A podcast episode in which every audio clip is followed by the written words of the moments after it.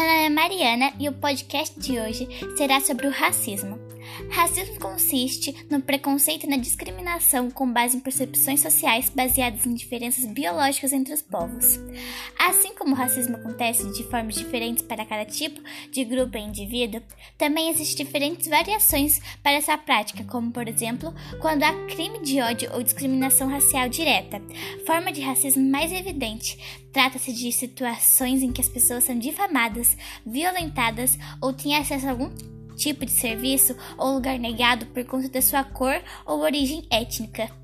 Racismo institucional. Menos direta e evidente.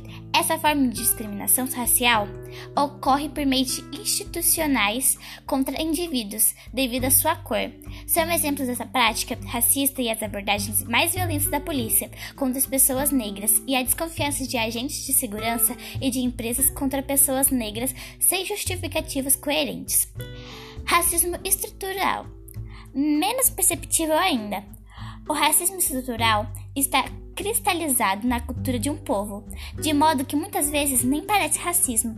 Percebemos essa constatação quando percebemos que poucos negros ocupam cargo de chefia nas grandes empresas, ou quando há a utilização de expressões linguísticas e piadas racistas. Segundo os dados do IBGE, 82,6% dos negros afirmam que a cor da sua pele influencia nas oportunidades de trabalho. Uma realidade que se confirma em outros números profissionais negros ganham em média 36% menos que os brancos, ocupam apenas 18% dos cargos de elite e são 60,6% dos desempregados.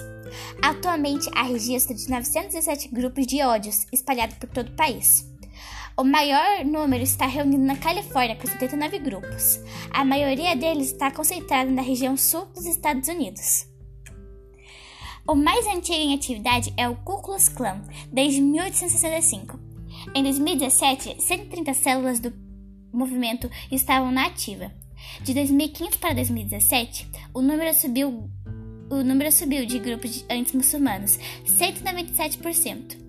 Um mês depois da vitória de Donald Trump na eleição presidencial de 2016, 1.094 incidentes de ódio foram registrados no país, 315 contra imigrantes e 221 contra negros.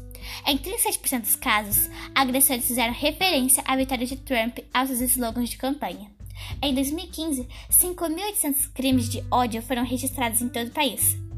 56% deles foram motivados por racismo, dos quais 52,7% se deram contra negros, 21,4% foram motivados por religião, 51,3% contra judeus e 22,2% contra muçulmanos. Havia o tempo que os negros eram livres, então surgiu a escravidão, depois veio a liberdade, mas aí brotou o preconceito.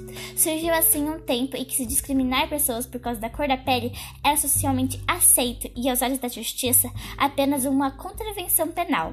Para tentar pôr um fim a isso, há 30 anos surgiu a Lei 7.716, que define os crimes de racismo. Palavras dizem muito sobre a história e a cultura de uma sociedade. Quando expressões como mulata ou a coisa da preta se tornam naturais, é indício do quanto a opressão e o preconceito estão incorporados à visão do mundo das pessoas. Entre sutilezas, brincadeiras e aparentes elogios, a violência simbólica se amplia quando expressões como essas são repetidas.